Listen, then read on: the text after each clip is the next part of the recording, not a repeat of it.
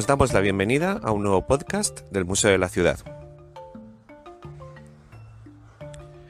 Entre los meses de noviembre y diciembre de 2022, desde el Museo de la Ciudad elaboramos la programación especial Detrás del Muro, Vida Conventual Femenina en el municipio de Murcia. En dicha programación incluimos una muestra temporal y la charla de presentación de un proyecto de tubos de ensayo, el desarrollado por el colectivo Engranajes, Mujeres y Patrimonio, que lleva por título Los Sonidos del Silencio, música en los claustros femeninos de clausura. Para completar esta interesante propuesta, nuestra compañera Clara Alarcón Ruiz diseñó y llevó a cabo una serie de visitas guiadas. Partiendo del proyecto El colectivo Engranajes, Mujeres y Patrimonio, en estas visitas recorrimos nuestras salas, haciendo un repaso a la historia de los conventos femeninos murcianos, sus avatares y su desarrollo. En este podcast vamos a escuchar uno de esos recorridos, que, a la manera de un viaje temporal, va destacando unos u otros detalles para poder componer un cuadro general, una vista panorámica de la vida de las mujeres en la opción del muro frente a la opción del marido, cuando esas eran las dos únicas opciones aceptadas por la sociedad. Mucha atención, que comenzamos la visita. Bueno, me presento, soy Clara Alarcón, soy técnico de cultura aquí en el museo y la visita de esta mañana tiene que ver con un proyecto que lo tienen aquí al lado. Este, este, proyecto se llama Los Sonidos del Silencio. Es un proyecto en el que dos, dos investigadoras de, Murcia, que es María Ángeles Zapata, que es música y profesora del Conservatorio eh, de Música, y, María y Carmen María Martínez Salazar, que ya es escultora y profesora de la Escuela de Arte, querían hacer un trabajo de investigación sobre los conventos de clausura, tanto de la ciudad como del entorno más cercano. Eh, lo que han hecho ha sido visitar varios conventos y entre otras cosas, hacer fotografías y grabar los sonidos, esos sonidos que se oyen en los conventos, que suelen ser la música, el canto, el agua, las campanas, el propio, las propias oraciones. de ese proyecto hemos seleccionado estas seis fotografías que tienen aquí, en las que se ve zona de entrada al convento, esa es la, es la iglesia de las Agustinas, zonas también interiores con esas celosías y mucha, van a ver todo el tiempo mucha reja, mucha celosía mucho torno, mucho espacio separado de la vida eh, normal, digamos, ¿no? Nos vamos a ir por el museo y vamos a ir buscando a lo largo del recorrido de la historia de la ciudad esos detalles que tienen que ver con los conventos, porque aunque parezca que no, pero la historia de los conventos tiene también está influenciada por todos los sucesos que van pasando, que le van pasando a la ciudad de Murcia y a su entorno a lo largo de la historia. Entonces, por eso nos vamos a venir por aquí y nos vamos a ir a la Murcia musulmana.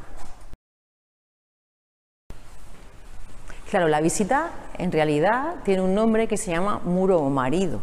La visita, ese título, tiene mucho que ver con los contenidos que vamos a ir viendo a lo largo del recorrido en el que las mujeres deciden entrar a un convento para principalmente no entrar en matrimonio porque es una manera de ser libres, de gestionar su patrimonio, de gestionar su propia vida y de no eh, estar supeditadas a un hombre. Entonces, muchas veces ese, título, ese de muro marido, como tiene que un poco un contrasentido, ¿no? Es decir, se meten en, un sitio encerradas para ser libres, pero es que a lo largo de la historia se ha visto como esos rincones en los que las mujeres están eh, encerradas, digamos, son rincones de libertad, en el que escriben, que ya son cultas, trabajan, gestionan su patrimonio, el patrimonio que hace que sustente el convento, de manera que eso pasa en Murcia desde muy, primeros momentos de la conquista castellana. Fíjense, ese planito que se ve ahí es del, convento de, de Santa Clara. Saben que el convento de Santa Clara en un primer momento es un palacio, es un palacio que Alfonso X se encuentra ya totalmente construido desarrollado, porque sabemos que es Inmardanis el que hace el primer palacio, que es ese plano que se ve ahí, un patio de crucero que habría como cuatro, cuatro parterres y cuatro ríos que se cruzan en el centro, y luego Inhud construye la alberca que hay ahora mismo, porque no sé si han ido al Museo de Santa Clara, ¿verdad que hay una alberca muy grande en el centro? Ese ya es del Palacio de Inhud. Cuando Alfonso X llega a la ciudad, eh, trae a las órdenes franciscanas principalmente tanto varones como mujeres. Pero sabemos que es Pedro I el Cruel, en 1365, cuando decide que las monjas clarisas se establezcan en este palacio. Fíjense, es un palacio urbano. Estamos hablando de unos conventos que no están en un monte perdido ni nada de eso, sino que están en lugares en los que está la población, o sea, lugares urbanos. Los franciscanos y también los, los dominicos y los trinitarios y mercedarios se ubican en zonas de frontera. Fíjense, miren, esta imagen seguro que les suena, si no les suena yo les digo quién es, es Nuestra Señora de las Mercedes de Puebla de Soto. Ven que lleva en el pecho, lleva un escudo, ¿verdad? Y lleva una crucecita. Esa es la cruz de, de los mercedarios. Los mercedarios, además de ser monjes, igual que cualquier otro que tiene sus votos de, oración, de pobreza, de castidad, tienen un voto añadido, que es el voto para rescatar cautivos. Por eso se colocan en territorio de frontera. Murcia es un territorio de frontera con Al-Ándalus, ¿no? Entonces, en ese siglo XIII, los mercedarios pues establecen convento aquí. ¿Qué tenemos en Murcia? Tenemos el convento de la Merced, que ahora mismo es la Facultad de Derecho. ¿Mm? Tenemos el convento de la Trinidad, recuerden que es donde está el Museo de Bellas Artes. Esos dos conventos son de esas dos órdenes y el convento de franciscanas clarisas, una fundación real, que son las claras. ¿Mm? En, ese, en esos conventos, principalmente en ese convento de Santa Clara, Alfonso X, que lo tienen ahí con su corona y con su centro, hace, al ser una fundación real, que las monjas que profesan en esos conventos suelen ser mujeres de familias importantes de la ciudad. normalmente son hijas del adelantado del reino o de familias nobles. ¿Qué pasa? Que el primer hijo de la familia pues suele ser el heredero, ¿no? el mayorazgo de, la, de las propiedades de la familia. El segundo hijo pues va para soldado, el tercero para religión y la primera hija normalmente pues va de monja. Entonces, esas, señoras tan importantes que se meten a Santa Clara, pues se meten en el convento con esa característica de ser grandes señoras y que mm, profesan están en el convento y entran con la dote, con grandes propiedades. Es más, los reyes también van haciendo a esas fundaciones reales donaciones. De manera que los conventos cada vez se van haciendo más ricos, manteniendo propiedades no solo en la ciudad, sino también en la huerta y en el campo. Esas propiedades que le hacen, que sirvan, le sirven para sostener el convento. Entonces ellas se convierten, se van convirtiendo poco a poco en grandes propietarias. Votos de las monjas, pues los de siempre, castidad, eh, oración, silencio, pobreza, pero eh, veremos que a lo largo del tiempo esos votos van transformándose en riqueza, en ¿no? los conventos cuántas imágenes tienen, santos, reyes, ahí, ¿no? mucha decoración. Luego veremos cómo más adelante en el siglo XVII se reforma eso y se vuelve un poco al principio. Vamos a subir a la primera planta. Miren, seguro que esto lo reconocen, ¿verdad? Esto es el imafronte de la Catedral de Murcia bueno, ¿y qué tiene que ver esto con las monjas? Pues principalmente tiene que ver porque hay dos imágenes de dos monjas. Tienen aquí, en los intercolumnios, tienen a los cuatro santos de Cartagena. San Fulgencio, San Leandro, San Isidoro y Santa Florentina.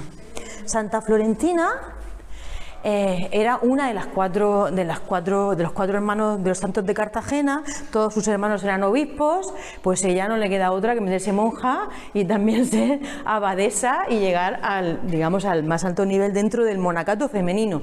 Ellos se cree que bueno, viven en el siglo VI Eh, entonces es, digamos, el inicio del monacato femenino peninsular. Santa Florentina, digamos que es eh, quien va desarrollando esas monjas que en Murcia no van a estar. Es decir, nosotros, en cuanto llegan los musulmanes, entre el año 825 a 1243, somos un reino islámico y por lo tanto no vamos a tener monjas que no hay, no hay monjas. Entonces, nosotros nos incorporamos al monacato ya en el siglo XIII. De manera que desde que Santa Florentina, en el siglo VI y en Europa, se estaba desarrollando el monacato femenino, con todo lo que eso supuso, con un montón de conventos mm, cluniacienses, benedictinos, cistercienses, todo eso, en, Murcia no pasa. Nosotros nos, incorporamos ya a los franciscanos. ¿Eh? Entonces, estamos como que nos falta ahí un hueco en esa evolución. Pero claro, tenemos aquí otra monja. En este se ve ahí en esa esquinita que casi no se ve, en esa garita del extremo que está justo al lado del, colegio de, la Escuela de Arte Dramático, en ese lado, está Santa Teresa. Santa Teresa de Jesús y en el otro lado está Santo Tomás de Aquino. Los dos doctores de la Iglesia padres de la iglesia que escriben y reforman la iglesia. Por eso están en la base del Limafronte, junto a todo eso que esos pedestales que ven azules, que son los apóstoles, un apostolario. Digamos que son lo que sustenta la iglesia posterior. Y fíjense que hay un hombre y una mujer. Santa Teresa reforma, digamos, lo que Santa Florentina había empezado.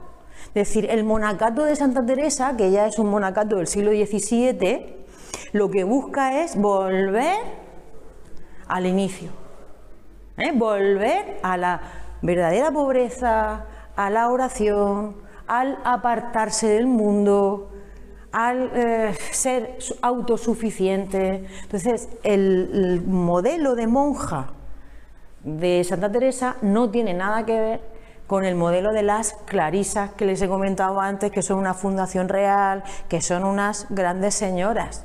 No tienen nada que ver. Santa Teresa lo que promulga es la pobreza. Ella habla de sus palomaricos. Funda pequeños conventos en las casas que pilla de alquiler, en las que hay seis o siete monjas, en las que les dice tenéis que trabajar porque tenéis que manteneros vosotras y ser libres. Y para ser libre hay que ser muy inteligente. Por eso es rezar, leer, escribir ¿eh? y gestionar su patrimonio. Entonces, que estén esas dos monjas representadas en el imafronte, yo creo que es, es significativo, es importante ¿no? el, el tener como la Iglesia reconoce como base a Santa Teresa. Piensen que después, luego veremos como ya después de la guerra civil, Santa Teresa se la nombran eh, mm, patrona de la sección femenina, cosa que no tiene nada que ver con su trayectoria vital. Porque Santa Teresa era rebelde, era libre, era, no era un modelo de mujer, no era ni siquiera el modelo de mujer, ni por allá pasó que quería fomentar la sección femenina. Sabemos que en 1488 los reyes católicos visitan Murcia.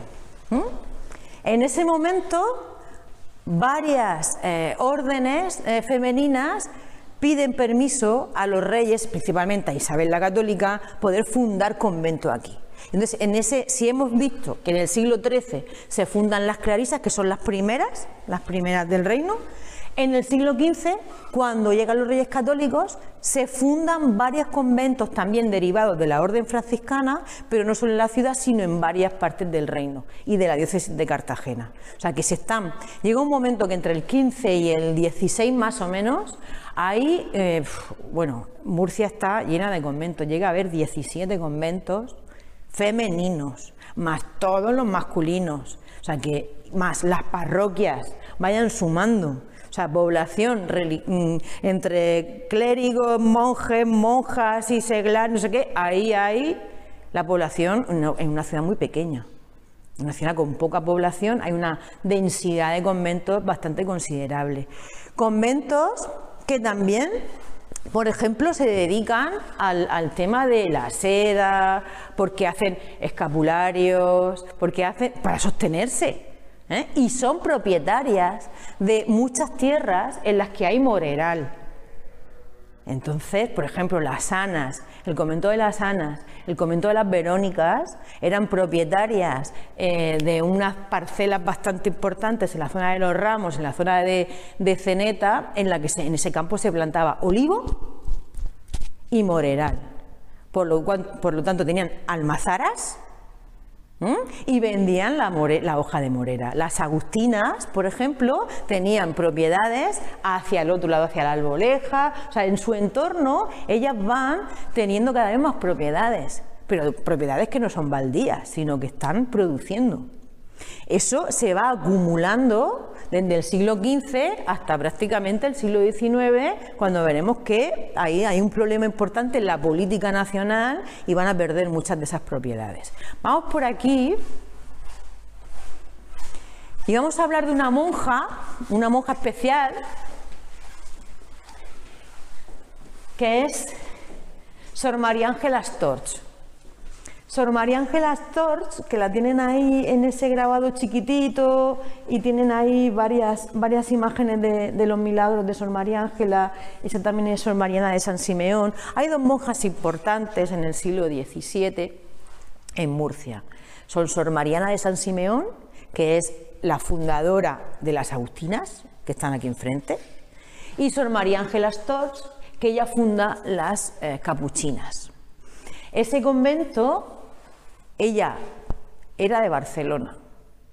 Se mete monja muy pequeña porque a los 11 años tiene un suceso que se muere a los 11 años, luego se resucita.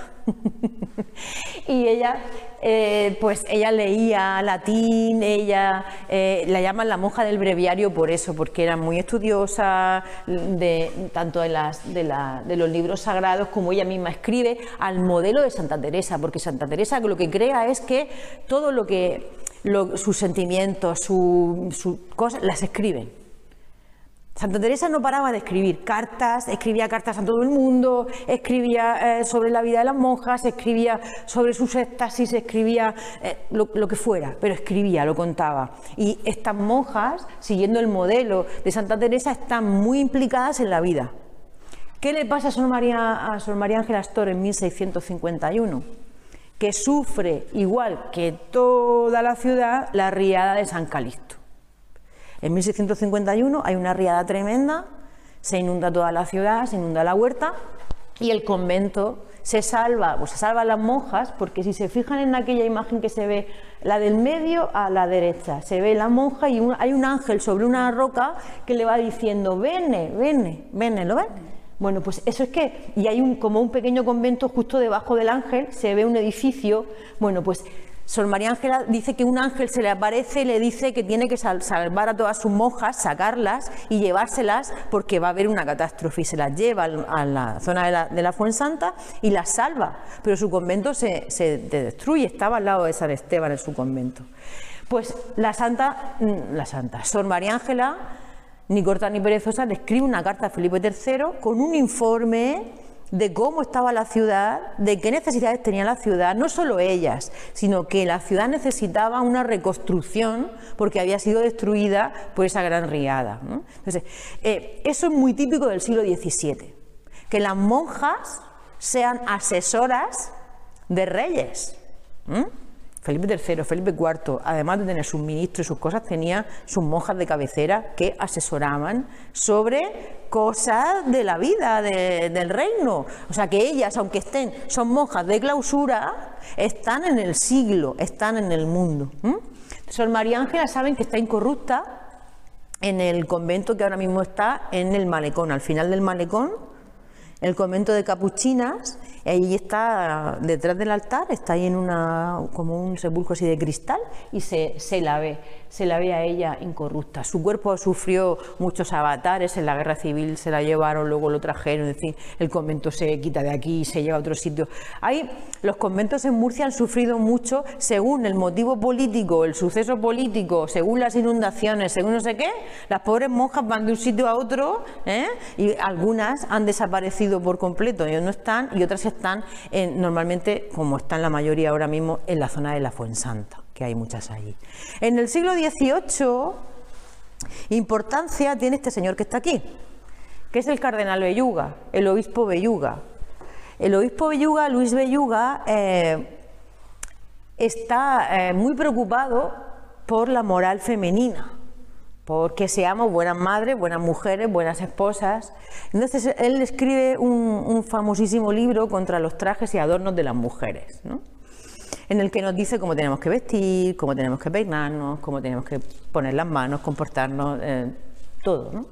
Entonces él no funda conventos, pero sí los visita, los corrige, porque lo que se intenta es que sigan las normas, sigan las constituciones, no se desvíen. El concilio eh, de Trento había, y la contrarreforma, había intentado que los conventos no fueran, como les he dicho, el convento de las Claras, no fueran un lugar en el que hubiese lujo, ni en el que se pudiese uno ir a retirar como si fuera un asilo, a vivir con tus criadas, sino que fuese un lugar común, que se llama. Cosa muy importante es cuando ya en el siglo XVIII se cambia de la vida particular en un convento a la vida en común. Que ahora mismo, ¿no? Como lo vemos, las monjas comen a la vez, ¿no? Nos imaginamos, comen a la vez, cantan a la vez, rezan a la vez, porque están en comunidad una comunidad en la que todas son iguales, aunque esté la madre abades, bueno, pero eso es una cosa a partir del concilio de Trento.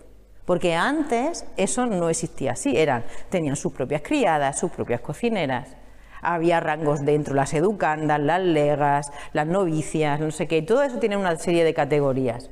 Todo eso había una jerarquía dentro de los conventos, igual que podía haber en, en la sociedad desde los más pobreticos hasta la nobleza más alta. Entonces, eso se intenta eliminar.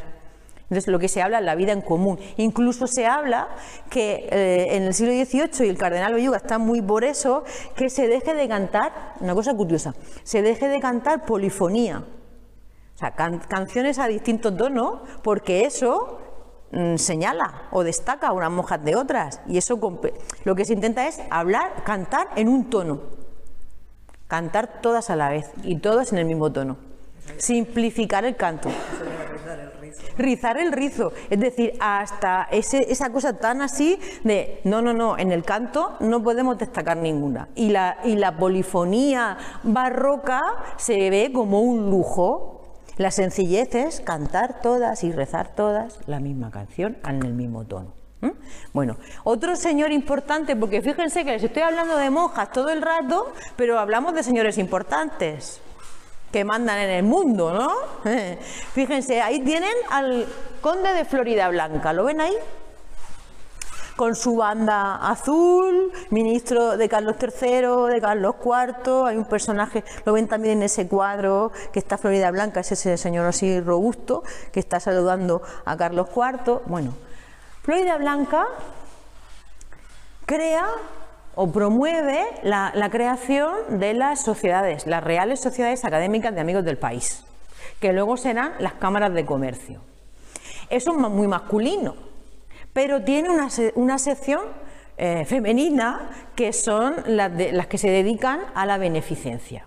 Entonces crea unas escuelas oficiales, digamos, en las que las niñas pueden ir a aprender un oficio. Hasta este momento las niñas normalmente iban a los conventos a aprender. Es decir, las familias no muy, pues que no tuviesen mucho dinero, pero tenían un interés porque sus hijas se formaran, pues entre los 8 y los 14 años así, estaban en el convento como educandas, aprendiendo lo que los niños aprendían en el seminario. Entonces, esas escuelas en el siglo XVIII se quieren convertir en algo más laico y se crea algo parecido, pero no dentro de un convento, porque ya se está generando un movimiento anticlerical. Es decir, llegaremos aquí en el siglo XIX, por aquí, a otro momento que en Murcia lo protagoniza Antonete Galvez son las revoluciones del siglo XIX. En 1835 se produce el decreto de exclaustración por Mendizábal. Mendizábal lo que hace el gobierno del momento es que todos los bienes de la iglesia se desamortizan, es decir, pasan a formar parte del Estado, se lo quitan a la Iglesia y lo subastan. Y los conventos se subastan todos aquellos que tuvieran menos de 12 monjas. Los que tienen menos de 12 monjas, sus propiedades se les quitan, sus conventos se desarman, salvo si esas monjas cambian el modelo de oración, clausura, por lo que hemos hablado, educación, beneficencia. Es decir, si cuidan ancianos, enfermos y educan niñas, se les permite mantenerse en el convento. O sea que es una manera, digamos, primero de quitarle poder, porque ya estamos en el siglo XIX. Si desde el siglo XV habían estado acumulando dotes, regalos, donaciones, pues eran dueñas de media región. De tierras, de molinos, de norias, de almazaras, de, todo. Entonces, se les quita, se subastan por trozos. Muchas de esas propiedades entran a formar parte de los señores importantes del siglo XIX. Entonces son dueños el conde de Roche, el conde el del Valle de San Juan. Entonces se hacen grandes propietarios de esas propiedades que antes habían sido de conventos femeninos. Algunas de esas propiedades que pasa que eh, salen a subasta, pero nadie las compra. Esas propiedades religiosas que nadie compra quedan a formar parte, pasan a formar parte de ayuntamientos y del, Estado, son públicas. Por ejemplo, el, el, ejemplo más evidente es el convento de Santo Domingo, la iglesia de Santo Domingo. Su convento sería toda la parte de atrás, donde ahora mismo está el Teatro Romea y la Plaza Romea. Eso era el huerto y el cementerio. No lo compra nadie, se lo queda al ayuntamiento y tenemos el teatro. ¿Mm? Entonces, hay muchas propiedades, pues el Estado recupera mucho patrimonio. ¿Qué ocurre en 1879? Que cuando llega la riada de Santa Teresa, que es otra catástrofe terrible, hemos visto la de San Calixto en 1651. En este momento, muchas de las propiedades que antes habían sido de conventos habían pasado a formar parte, como les he dicho, de la nobleza local. Pues la gente seguía siendo, o bien algunas parcelas la habían comprado los aparceros que trabajaban para las monjas, y otros se habían quedado en aparceros de nuevo, pero de la nobleza local y de la burguesía local que no se preocupaba por ellos en absolutamente nada, porque esa riada supuso una catástrofe terrible en la que pueblos enteros desaparecieron y la reina Isabel II, que estaba en el exilio, hace este periódico, el París Murcia, para ayudar a, a Murcia. Y es curioso que la reina ayuda de su, a su costa no solamente a la catedral, también a varios conventos. Varios conventos del dinero de la reina salvan eh, los muebles, por así decir. Sin embargo, todas las propiedades que se habían desamortizado y que habían pasado a, los distintos burgueses, pues se quedan empantanadas, hay varias enfermedades de, cólera, hay epidemias de, de, tifus, de paludismo, y ese dinero que el Estado va mandando y que va a esos grandes señores, está constatado que prácticamente a la gente no le llega nada. Y la gente siguió viviendo exactamente igual de mal. O sea que las desamortizaciones que se intentan hacer para quitar las propiedades a la iglesia, porque la gente en ese siglo XIX dice, es que la iglesia nos somete, es que la iglesia le tenemos que pagar el diezmo, nos tiene aquí. Pues pasa a lo laico ¿Qué pasa exactamente lo mismo. La gente sigue pagando el mismo rento, la gente sigue estando igual de mal, lo que pasa que ahora tu dueño, en vez de ser el convento de las Anas, es Perico de los Palotes. ¿eh? Pero sí, han cambiado de dueños, pero la cosa sigue. Entonces, en este momento, es, mm, ese momento del área de Santa Teresa es dramático también para las monjas porque muchos de los conventos de la ciudad prácticamente desaparecen. Muchas de las propiedades que tienen en la ciudad se pierden y no ella empieza a plantearse esos conventos tan, pequeños a salir de la ciudad, a marcharse, porque piensan que las monjas, aunque están encerradas, en, apartadas del mundo, al estar en un entorno urbano, están muy implicadas en la vida de, las, de la ciudad. El cardenal Belluga, por ejemplo, lo que les obliga es que como están en la ciudad, que los muros de esos conventos sean muy altos para que la gente de fuera no pueda ver, de, las casas, no puedan ver lo que hacen las monjas en el interior. O sea, son conscientes de que están en un entorno hostil. ¿Mm?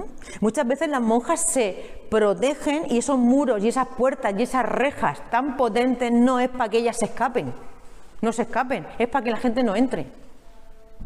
Porque sabemos que muchas veces ha habido problemas. Eh, Además hay documentado, por ejemplo, en las claras hay desde el siglo XIV y XV hay noticias de pandillas, pandillas de zagalones que se meten en el convento a ver si pueden mm, atacar a alguna monja.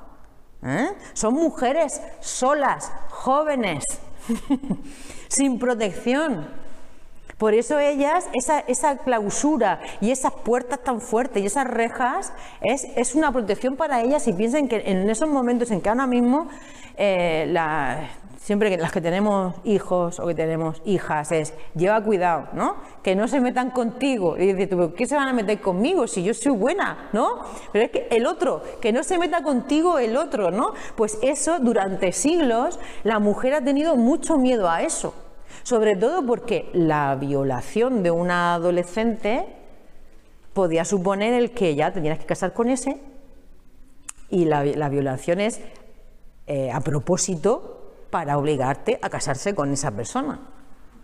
¿Mm? Sabemos, hay documentación en la que pandillas deciden vamos a, violar a Funanita o vamos a, entrar a la casa de Menganito y secuestrar a Menganita, porque es una manera de forzar a esa familia a que esa hija se case conmigo. Entonces, las monjas se protegen. Y Santa Teresa lo tenía muy claro, es una manera de, en toda Europa, las, se reúnen monjas, mujeres, que son las beguinas que se llaman, se reúnen en comunidad para vivir juntas, pero para protegerse, porque no quieren casarse, pero no quieren ser putas, no quieren ser monjas, quieren ser libres. Entonces, esas comunidades de beguinas que han estado en, el norte de Europa existiendo hasta hace muy poquito, lo que hacen es empatía, sororidad, defensa del grupo. Entonces, las monjas a lo largo de todo el tiempo van a funcionar como eso, como grupos de protección de mujeres que están dentro del sistema, que la iglesia las ve bien y que las apoya, pues mejor que ser puta, ¿no? Que estás fuera del sistema, que estás eh, atacada y que estás desprotegida. Entonces hay muy pocas opciones de vida a lo largo de la historia para las mujeres, o muro o marido. Las monjas tienen que dependen de su provincial, de su provincia, o sea, son provincias, ¿no? Dependen de, una, entidad superior, que es la provincia de Cartagena, Murcia o Albacete creo que también tiene, y esos dirigen esos conventos, ¿no? Y luego ya el obispo dirige esos conventos. Y más para arriba, algunas, por ejemplo, las agustinas son clausura papal. O sea, tienen, eh, ellas van directamente al Papa pero es que el papá no le da de comer todos los días. Y hay muchas que se han tenido que marchar. Eh, hay muchas monjas, por ejemplo, en Caravaca hubo una polémica muy grande porque las monjas vendieron mucho patrimonio. Las carmelitas. Sí, pero dirán, es que yo me tengo... Y se fueron, y se fueron de Caravaca y viven en un chalet por allí, por el Ramonete, por, ahí, por una playa. Es decir, que tienen que subsistir.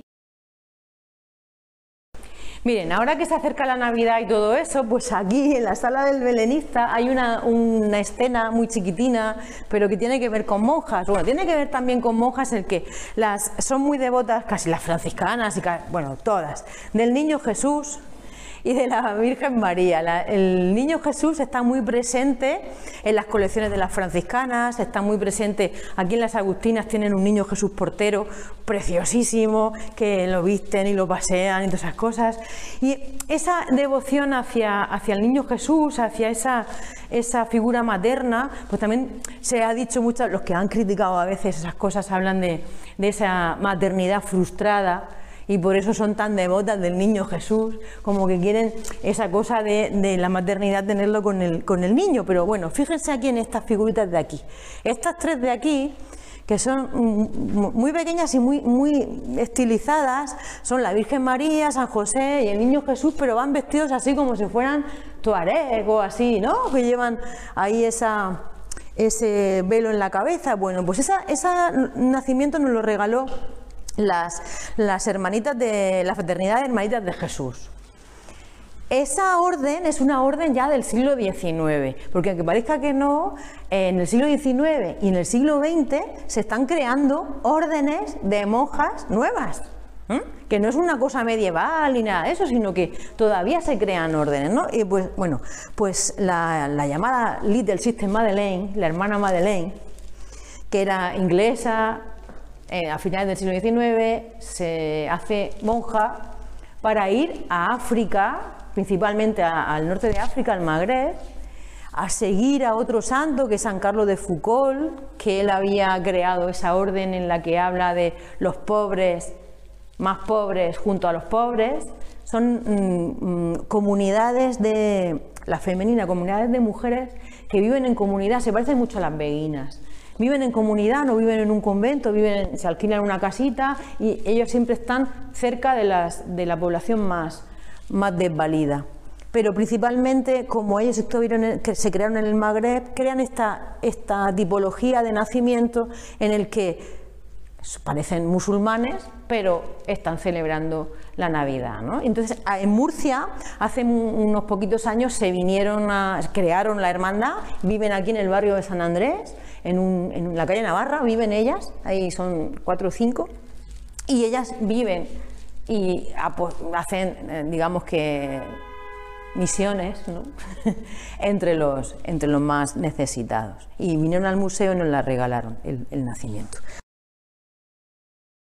Porque el siglo XX hay momentos críticos en la historia de, España y en la historia de la ciudad que también tienen su reflejo en la vida de los conventos. Mire, fíjese, esta fotografía es de 1867 ya se habían desamortizado los conventos, que hemos hablado del decreto de exclaustración de 1837. Pero fíjense, ahí se ve, donde está esa mancha que se ve ahí en la foto, al lado hay una torrecita con seis ventanas, ¿lo ven así muy alta? Esa es la torre del convento de Madre de Dios, de las Justinianas de Madre de Dios. Ese convento que estaba junto a los baños árabes de la, de la Gran Vía y que se, se tira ¿eh? para abrir esa, esa gran avenida. Y saben que las Justinianas ahora mismo están en el Infante, están al lado de los bomberos. El cuartel de la policía del Infante, los bomberos, y a continuación tienen ellas el convento. Allí hace, tienen una pequeña iglesia, ellas viven allí, hacen, se pueden, y están de clausura. ¿eh? en, el, en, ese, en, ese, nuevo convento, pero se llevaron todo lo que tenían aquí y, está allí, la iglesia es muy chiquitica pero muy abarrotada porque el convento este era importante y aquel es muy chiquitico. Y donde se ve el puente viejo y se ve una ventana circular, ovalada, detrás hay una torre, esa sería la torre del convento de Verónicas. Saben que la iglesia de Verónicas ahora mismo está desacralizada, pero al lado tiene la muralla, ¿verdad? Bueno, todo ese espacio de la muralla era la zona de la claustra del convento, que en el año 86 se tira. Y a partir de ese año ya ellas se marchan también, se marchan a, la zona de la Fuensanta. O sea, muchos de estos, conventos que estaban, fíjense, eso es centro de Murcia, eso es lugar privilegiado. Salen de la ciudad y se retiran a una zona, sobre todo porque esas monjas no se habían creado para eso. Las monjas se habían creado para estar en la ciudad. Y ahora las monjas nosotros relacionamos el separarnos del mundo también físicamente nos vamos a los montes, a, como que cuando dice yo me retiraría en una cueva, me haría una ermitaña para no ver a nadie, ¿eh? irte del mundo, salirte del siglo, como decían, decían las monjas, ¿no? Nosotros vivimos en el siglo, ellas no. Nosotros vivimos en el tiempo, nuestro tiempo pasa, para las monjas no. El tiempo es el tiempo del convento, no el tiempo del siglo. Vamos ya a mediados del siglo XX y en ese momento saben que se produce, tenemos la Segunda República y la Guerra Civil. Bueno, en la Guerra Civil el santuario de la Fuensanta es destruido, lo queman y hay un concurso posterior para reconstruir tanto el interior como todo el exterior, las torres. Esta es la maqueta, una de las maquetas que se presentó al concurso para mm, la restauración del santuario. Y estos son los bocetos, estos cuatro, son los bocetos que se le encargan, la obra que se le encarga a Pedro Flores para la cúpula y el coro. Ese es el boceto que tienen ahí detrás, es el boceto del coro del santuario. Bueno, ese, edificio tan significativo y tan llamativo y tan, de tanta devoción para los murcianos, pues se consigue restaurar a costa de subvenciones, tanto públicas como de particulares, y justo al lado del, santuario se crea un convento. ¿Verdad? Bueno, primero es donde están las benedictinas, era un, como un pequeño hotel, pero enseguida eh, se meten monjas benedictinas que dan servicio al santuario, ¿eh? que hacen de, apoyo a la, a la Virgen y todo eso. En la Segunda República, ahí tienen 1931, proclamación de la Segunda República Española. Sabemos que es un momento crítico también de nuevo para la Iglesia y para los conventos, ¿no? Es decir, en ese momento eh, hay eh, igual un movimiento anticlerical y se ataca iglesias, se atacan conventos, pero sabemos que el alcalde de Murcia republicano, Fernández Piñuela, eh, protege el patrimonio de esos conventos. Y muchas de las cosas que conservamos hoy día se salvaron, otras no. Por ejemplo, el, archivo, lo que más sufrió, fíjense, es el patrimonio de papel. Y sin embargo, es lo que más información te da. Los archivos siempre, tanto sea un archivo municipal como un archivo militar, como un archivo religioso, esos papeles que te dan, porque bueno, todos guardamos nuestras escrituras de nuestras cosas, ¿no? O los papeles de las herencias, todo el papel justifica muchas cosas, ¿no? Pues esos papeles, esos archivos sufrieron un montón. Por eso el proyecto que, que, han visto al principio, el que hemos visto abajo, una de las patas de ese proyecto era intentar ver los archivos musicales de esos conventos. Y lo que han visto las compañeras es que en casi todos te dicen lo mismo. En la guerra lo quemaron, en la guerra se perdió, no tenemos nada, eso está todo perdido. Patrimonio artístico, en la Segunda República religioso se salva un montón. Parece que no, pero se salvó un montón. Y se salvó gracias a la iniciativa pública, es decir, al propio alcalde de la ciudad, el de no se quema nada. Por lo menos lo, intentó. Y lo que se hace es crear. ¿Ven ese cuadro que se ve ahí, ese dibujito? Es de Luis Garay, es un cartel de Semana Santa, pero me sirve para indicarles que Luis Garay, que era contemporáneo de Pedro Flores, se convierte en el director de la Junta de Incautación que hace que todo se recolecta, todo lo que hay en conventos, iglesias, se recoge y se lleva a la catedral para protegerlo. Claro, entonces cuando llega la guerra civil, termina la guerra, entre el 39, en el 39 por ahí se crea lo que les he dicho antes, la sección femenina. Pilar, primo de Rivera, hermana de José Antonio, primo de Rivera, crea la sección femenina. Eso eh, va a influir en todas las generaciones posteriores, casi, casi. Ella la sección femenina desaparece en el año 76, en 1976. Esa sección femenina que pretende crear un modelo de mujer española, decir. Y como les he dicho antes, el modelo es la Santa, Santa Teresa. Cosa que no se, justificaba por ningún lado, pero bueno, el modelo de buena madre, buena mujer, silencio, eh, una mujer abnegada, muy religiosa, y la sección lo que intenta es que no llegues a ser monja, porque tú tienes que procrear y estar en casa, pero ese modelo femenino es el que se mantiene y se intenta eh, fomentar. Entonces, sabemos, hay una monja que tenemos aquí, aquí esta fotito aquí abajo, que se ve con estos niños, esa es Sor María Seiker Gaya. Sor María Seiker Gaya, ella eh, no, era, no era monja desde pequeña, ella estaba casada. Su marido, que era, eran, ellos eran, no, eran burgueses, eran una familia bien, tenían un chalet en Villa Pilar en Santo Ángel. Ellos, eh, pues ella montaba a caballo, era una señorita del momento, de los años 30, pero eh, en la guerra a su marido lo matan. Lo matan los rojos. Y entonces eh, lo arrastran por las calles una vez muerto, lo fusilan o en un lío. Entonces ella decide meterse monja. Se mete monja, pero creando una nueva orden, que es la orden del Cristo crucificado. ¿Que ¿A qué se va a dedicar? A la educación. Entonces funda el Colegio Villa Pilar, varios colegios hay repartidos por España de esa congregación y funda unas pequeñas misiones. La, primera misión que Sor María Seiker eh, funda es curioso que ella tiene la sede en, Santo Ángel, en Villa Pilar, y la primera misión que funda es en Beniaján, en el Bojar, en un pueblecito muy chiquitico donde la gente era tan pobre que vivía en cuevas.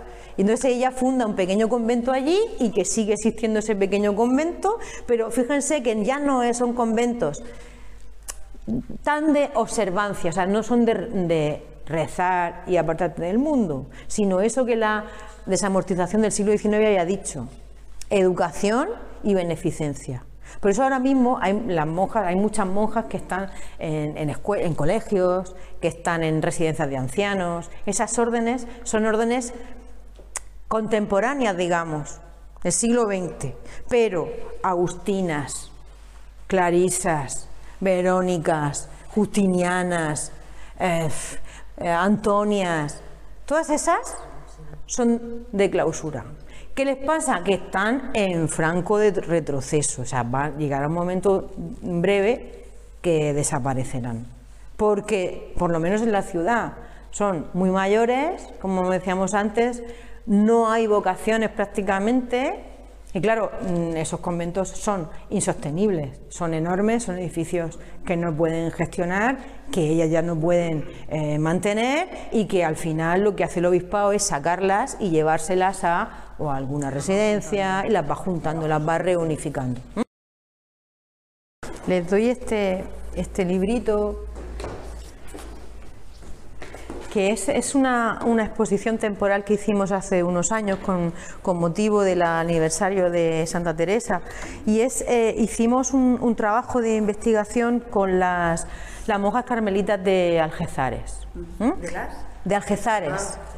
Eh, José Luis Montero que tienen aquí es el fotógrafo que hizo las fotografías que van a ver en el librito, pero nosotras hicimos un pequeño trabajo de investigación con ellas, estuvimos con ellas eh, varios días y nos estuvieron mostrando cómo su trabajo eh, diario, por ejemplo, se ven, en algunas de las imágenes se ven a las, a las propias monjas, ellas, por ejemplo, esto, ven que no se ve la mano borrosa, ¿verdad?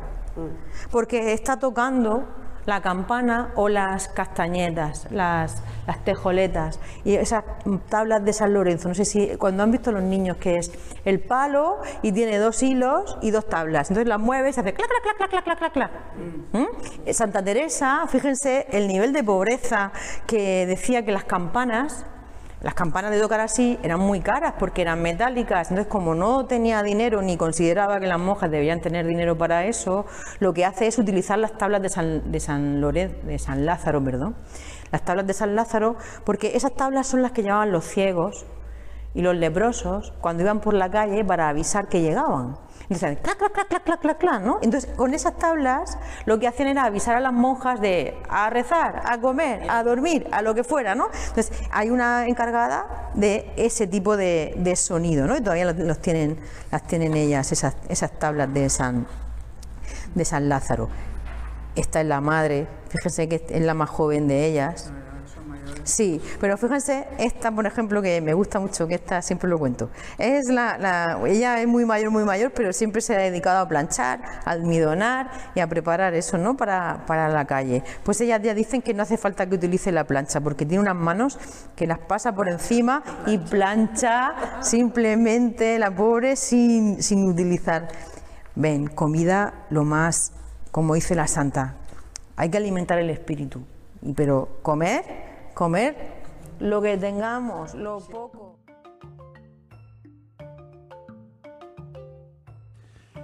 Y eso es todo por hoy. Esperamos que os haya interesado esta propuesta. Y nos escuchamos en un próximo podcast. saludo. Adiós.